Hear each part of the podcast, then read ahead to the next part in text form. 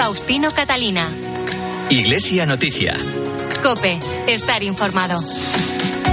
Hoy es domingo 25 de septiembre de 2022. Son las ocho y media de la mañana y como siempre tras conocer las noticias de esta jornada llega el momento de contarles en los próximos minutos los principales asuntos de interés en la información religiosa hasta las nueve en que llegará la Santa Misa. Hacemos hoy este informativo en la cadena Cope con David Torrenova en el control de sonido. Les adelanto ahora algunos temas en estos titulares. La Iglesia celebra este domingo la Jornada Mundial del Migrante y del Refugiado como una ocasión para la acogida y la integración y para construir con ellos nuestro futuro. El Papa ha nombrado administrador apostólico de Alcalá de Henares a Jesús Vidal, obispo auxiliar de Madrid, tras aceptar la renuncia de Juan Antonio Rech. Además, ha fallecido a los 87 años el obispo emérito de Cádiz Ceuta, Antonio Ceballos. Ayer se celebró la fiesta de la Virgen de la Merced, patrona del mundo penitenciario, y hoy se clausura en León el Encuentro Nacional de Cofradías Penitenciarias penitenciales. Además, el Papa clausura hoy en la ciudad italiana de Matera un Congreso Eucarístico Nacional y ayer finalizó en Asís el encuentro sobre la economía de Francisco. Faustino Catalina. Iglesia Noticia. Cope, estar informado. Hoy se celebra la Jornada Mundial del Migrante y el Refugiado que con el lema Construir el futuro con los migrantes y los refugiados nos recuerda cómo explica el Papa Francisco que la presencia de los migrantes y refugiados es una ocasión para el enriquecimiento cultural y espiritual de todos y también para conocer mejor el mundo y su rica diversidad. Xavier Gómez es el secretario de la Subcomisión de Migraciones y Movilidad Humana en la Conferencia Episcopal. No son número, son rostros, historias concretas que no esperan paternalismo sino las condiciones de vida y trabajo para integrarse en nuestro país con dignidad, con sus derechos y deberes. La Iglesia apoya y trabaja por todo lo que facilite su acogida e integración como ciudadanos plenos. También promueve la recogida de firmas que se está llevando a cabo en nuestro país y promueve comunidades acogedoras y misioneras en todas las parroquias y espacios eclesiales. Con motivo de la jornada, nuestros obispos se lamentan de que a menudo las personas migradas son vistas como estorbo o invasores. Este es un planteamiento dañino que cruza la vida ideológica, política o cultural y que se cuela en la vida de fe. Es una mentalidad alejada del Evangelio e inaceptable para los cristianos que hemos de regirnos por la ley suprema del amor. Esto no es buenismo, sino coherencia con la fe. La Iglesia, recuerda Xavier Gómez, en esta jornada continúa el trabajo de acogida desde las parroquias, las diócesis y la vida religiosa. La Iglesia en cada diócesis continuará acogiendo, protegiendo, promoviendo e integrando a las personas migradas, apoyando su regularización, para construir aquí un futuro que empieza hoy con los migrantes y refugiados. La experiencia de acogida de desplazados ucranianos nos ha enseñado que cuando a nivel social o eclesial se quiere, se puede. Y como Ucrania hay más de 30 guerras activas en el mundo. En esta jornada recemos por quienes perdieron su vida en el mar o en las fronteras, por quienes acogen y defienden la vida y la dignidad de las personas migradas, por quienes ya están entre nosotros. Nadie debe ser excluido. Construyamos aquí y ahora un futuro con los migrantes y los refugiados. Sobre este tema, en una carta a los miembros de la vida consagrada, los obispos de Canarias y Tenerife han pedido la elaboración del borrador de un proyecto para poner en marcha corredores de hospitalidad con el fin de que las organizaciones eclesiales puedan facilitar el tránsito de los migrantes hacia distintas diócesis y evitar así el hacinamiento en las islas. Les contamos además en la actualidad de esta semana el relevo en la diócesis de Alcalá de Henares y el fallecimiento del obispo emérito de Cádiz y Ceuta, Antonio Ceballos. Nacho de Gamón, buenos días. Buenos días, Faustino. El Papa ha aceptado la renuncia del obispo de Alcalá de Henares, Monseñor Juan Antonio Rechplá, que presentó al cumplir los 75 años el pasado mes de julio, y ha nombrado administrador apostólico de la diócesis complutense al obispo auxiliar de Madrid, Monseñor Jesús Vidal Chamorro, también presidente de la Subcomisión Episcopal de Seminarios. Monseñor Vidal nació en 1974 en Madrid y con 48 años es el obispo más joven de España.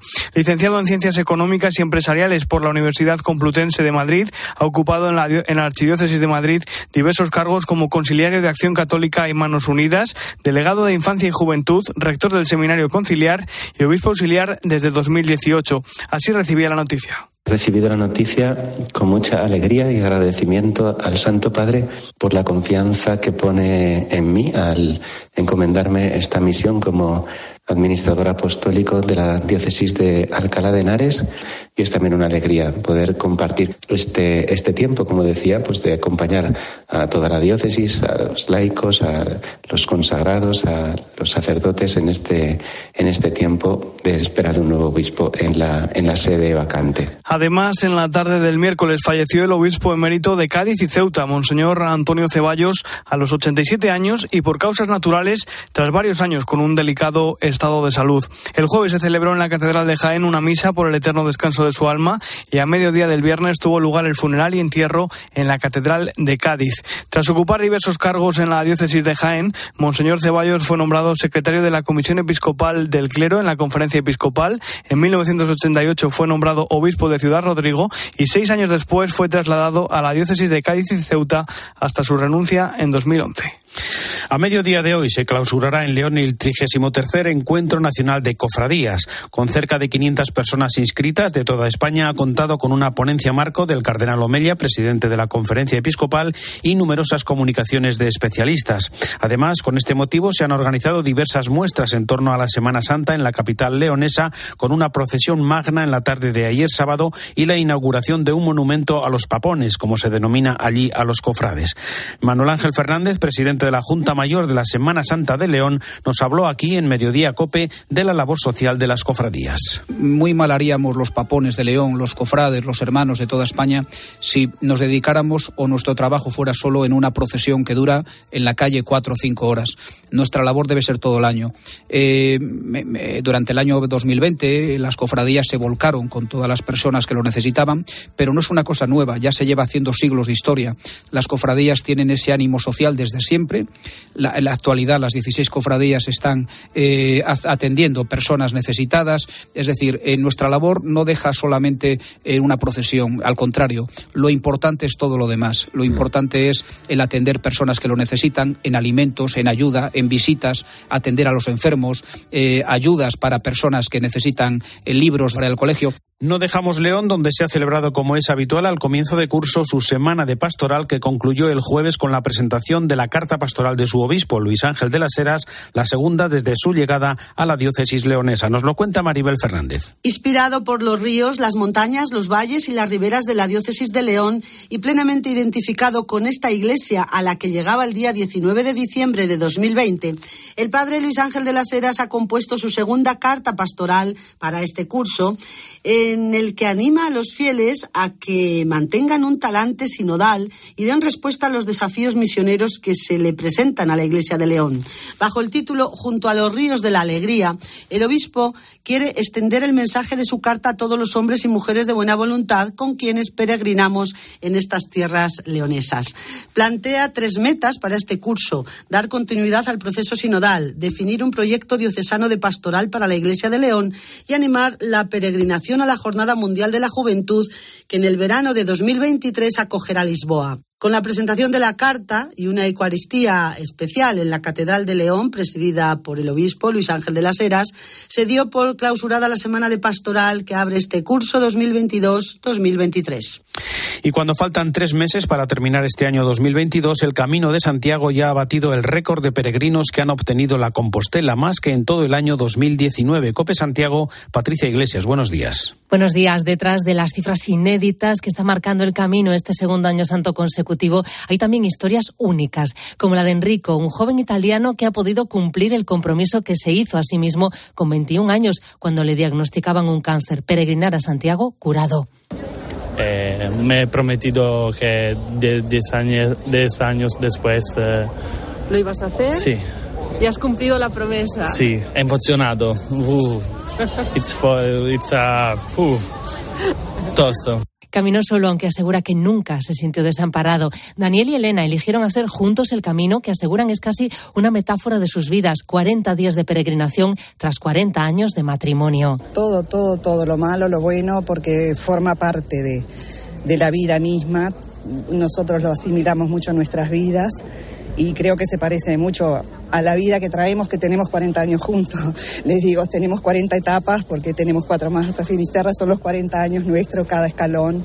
Frente a la catedral encontramos también un grupo de peregrinos grabando un vídeo en lenguaje de signos. Alejandro me cuenta que la sordera no es un problema para vivir plenamente la experiencia del camino. Hombre, por supuesto, lo recomiendo a todo el mundo.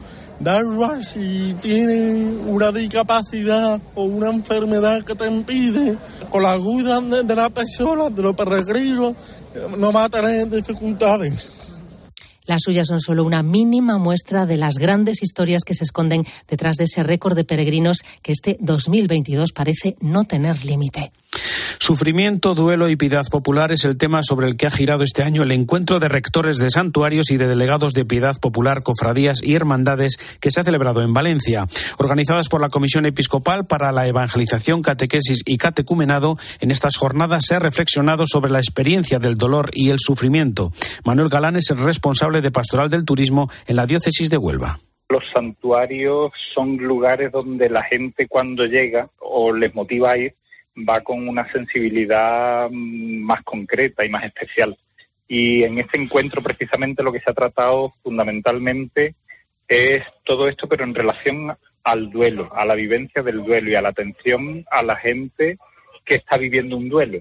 Y, bueno, cuáles son las realidades que se viven en los santuarios y, mm, y poder atender a gente que llega con unas particularidades tan, tan concretas, ¿no?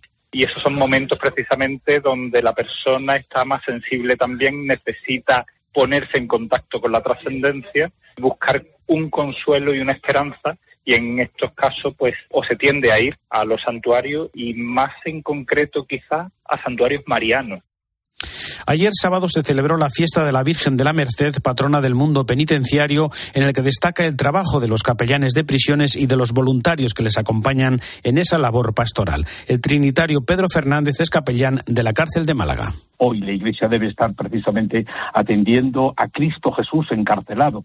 Cristo Jesús que sufre también eh, esa pasión en la propia en la cárcel identificado y encarnado en cada persona privada de libertad en cada preso y en cada presa. Nosotros hemos de tener en cuenta que estamos atendiendo a unas personas en una situación muy concreta. Por lo tanto, para nosotros nuestra misión es evangelizar, llevarles a ellos primero desde la dimensión humana, que ellos descubran cuánto han perdido en su vida de experiencias, de realidades humanas fuertes y maravillosas. Esa parte humana es muy importante que ellos la descubran ahora en esta situación de prisión.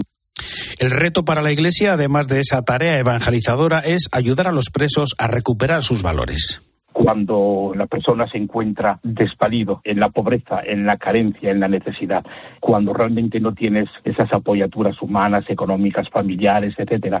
Ahí es donde viene un retomar lo más profundo del ser de la persona para descubrir a Dios, para descubrir a Cristo. Nos comprometemos a que ellos vayan recuperando precisamente aquellos valores que tuvieron y los perdieron o que nunca los han tenido.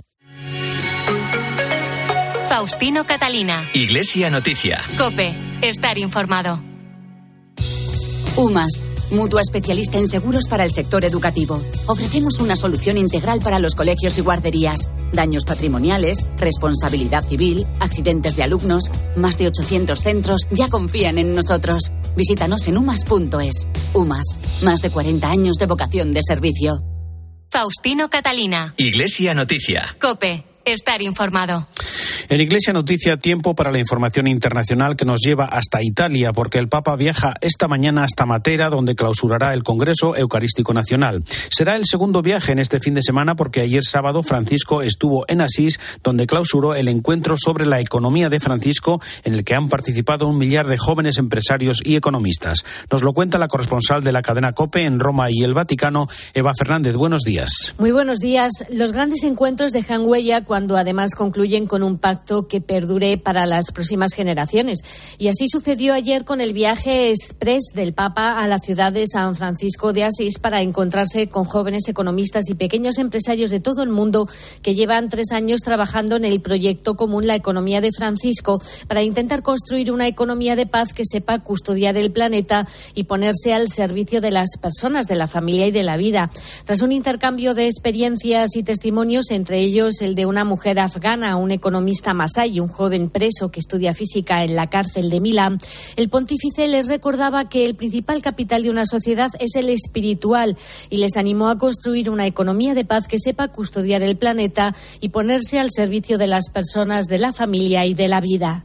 La familia en algunas regiones del mundo la familia en algunas regiones del mundo atraviesa una gran crisis y con ella la acogida y custodia de la vida. El consumismo intenta reemplazar el vacío de las relaciones humanas con mercancías cada vez más sofisticadas.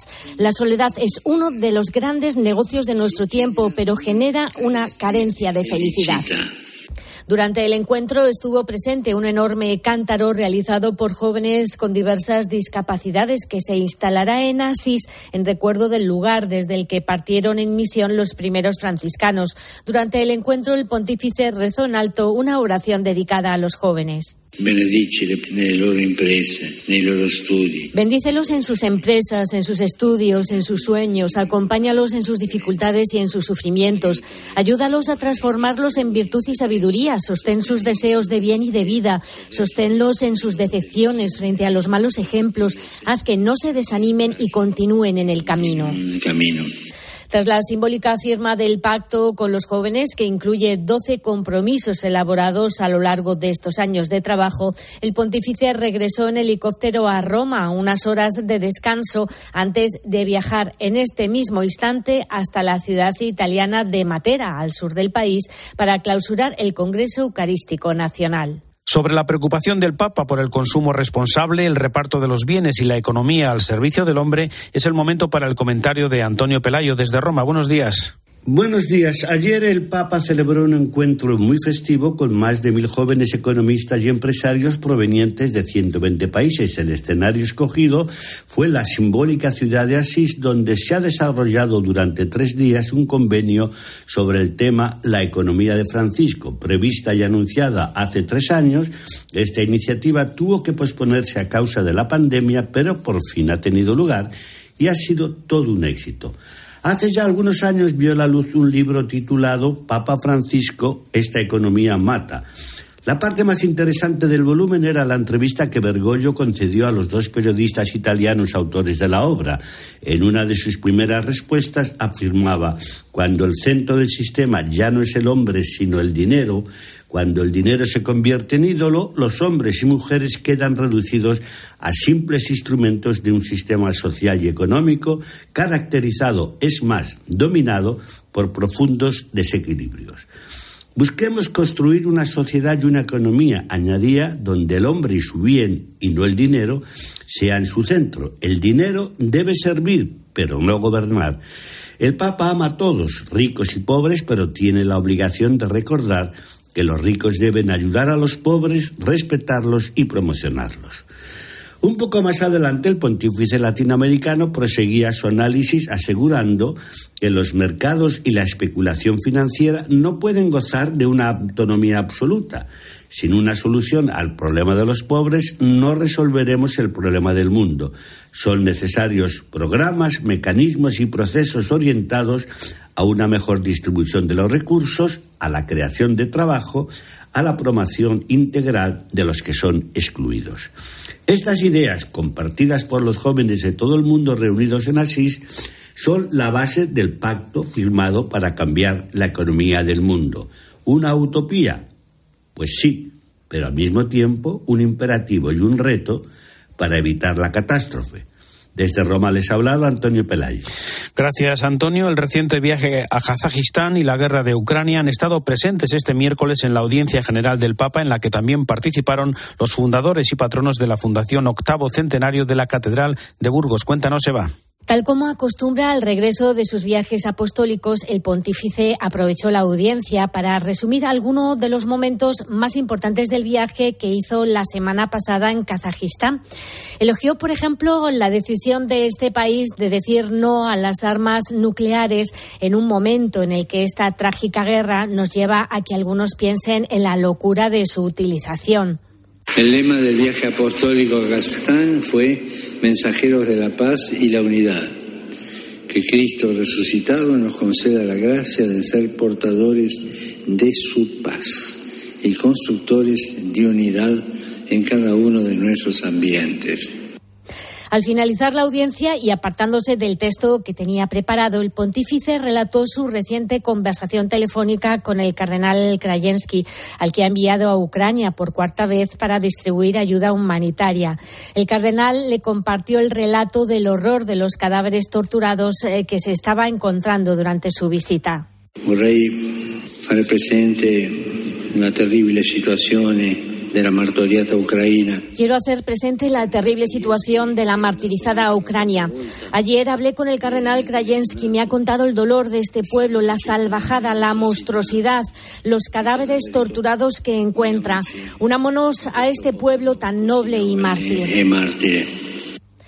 El paso de la delegación de la Fundación Octavo Centenario de la Catedral de Burgos dejó huella en la ciudad eterna y el pontífice disfrutó en su encuentro con ellos mostrando gran cariño tanto a los burgaleses como a su catedral en el saludo que dedicó a los representantes de la entidad encabezada por el arzobispo de Burgos Mario Iceta, el arzobispo emérito de la ciudad Fidel Herráez, el emérito de Jaén Ramón del Hoyo, el nuevo obispo de Tarazona Vicente Rebollo y el obispo de Mondoñedo Ferrol, Fernando García Cadiñanos, acompañados del resto de los miembros de la comitiva. Una labor coral en la que ha estado implicada toda la ciudad de Burgos en honor de la catedral. Pensábamos que como clausura de este año jubilar y después de los cinco años de intenso trabajo, el venir a Roma, eh, presentarle el trabajo, eh, estar eh, con él, agradecerle su magisterio, eh, y también el que nos haya concedido el año jubilar, pensábamos que era algo que todos los burgaleses eh, quieren hacerlo y que también nosotros venimos a traerle ese saludo de parte de Burgos y agradeciéndole el que haya concedido este tiempo de jubileo. El pontífice le recitó algunos fragmentos del cantar del Mio Cid y recordó algunas anécdotas con personas de la ciudad que él conoce.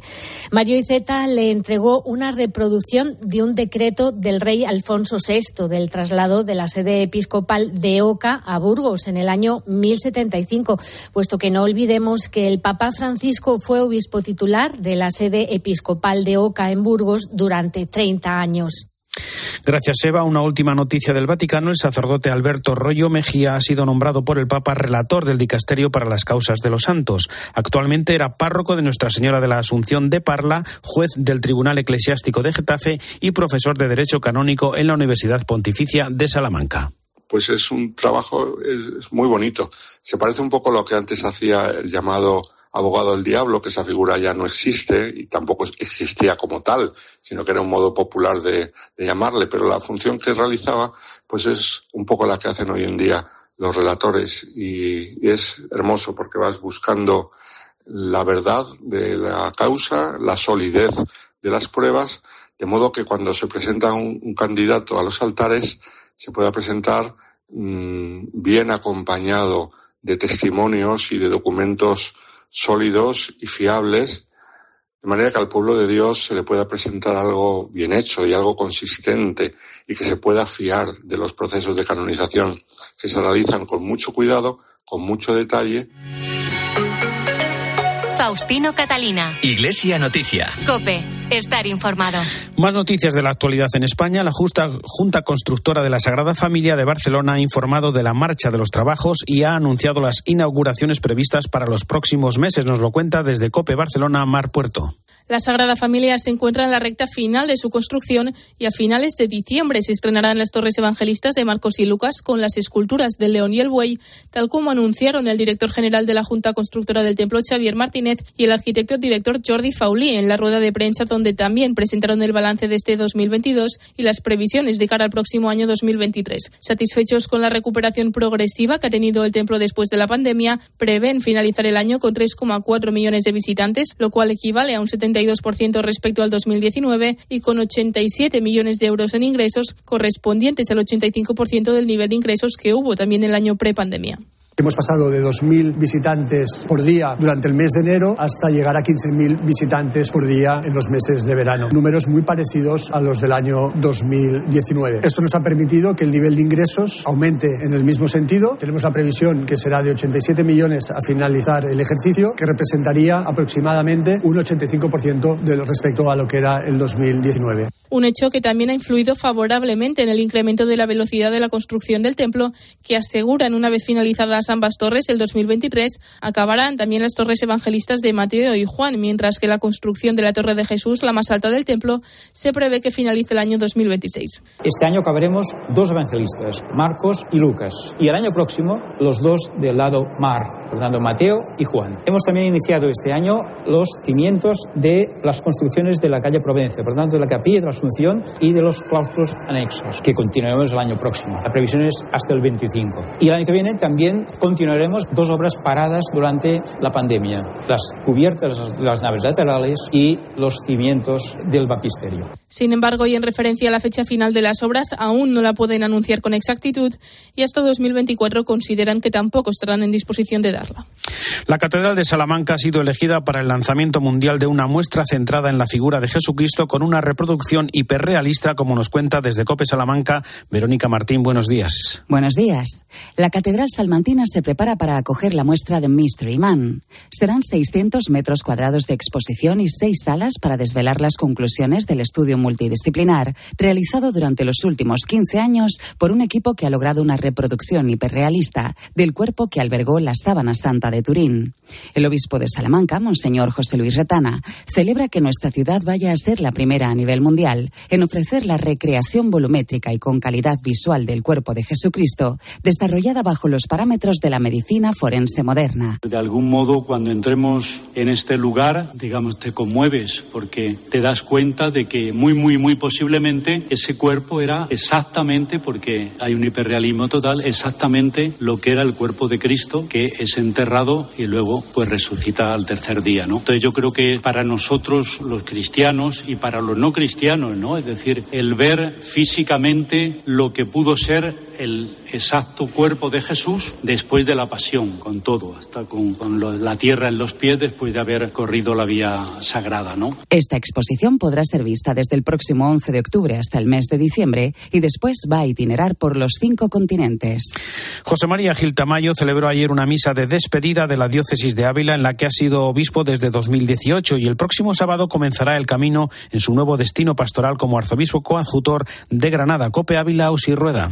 Buenos días. Eh, pues con los sentimientos a flor de piel se despedía ayer en esa multitudinaria Eucaristía en la Catedral Monseñor Gil Tamayo, de la que ha sido su diócesis desde diciembre de 2018. Una diócesis de la que asegura siempre llevará en su corazón porque aquí fue ordenado obispo por primera vez. Hay una palabra con la que yo tengo que dirigirme a la gente de Ávila y especialmente a los miembros de, de la diócesis y es gratitud es agradecimiento, es gracias. ¿eh?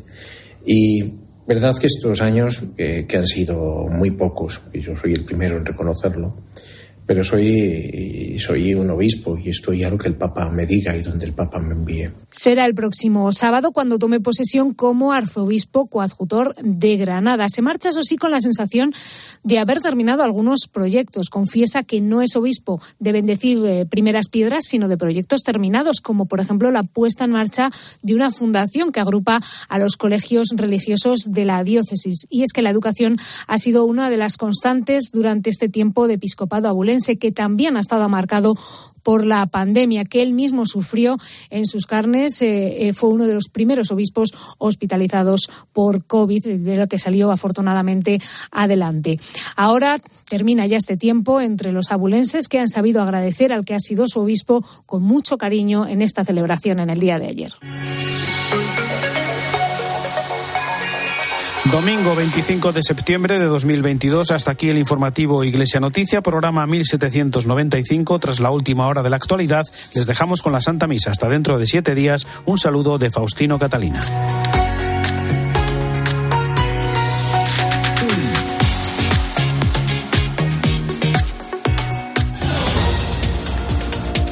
Buenos días. La tormenta tropical Hermine está encontrando condiciones desfavorables y se está degradando a depresión tropical. Aún así se mantiene el pronóstico de fuertes lluvias en el Hierro, La Palma y parte sur de Gran Canaria que está en alerta roja. En aviso naranja están La Gomera y Tenerife y en amarillo Fuerteventura y Lanzarote. La unidad militar de emergencias ha desplazado al archipiélago. Lo peor se espera entre las 11 de la noche hasta las 11 de la mañana de este lunes. Y en Italia, desde hace dos horas están abiertos los colegios electorales para elegir nuevo parlamento.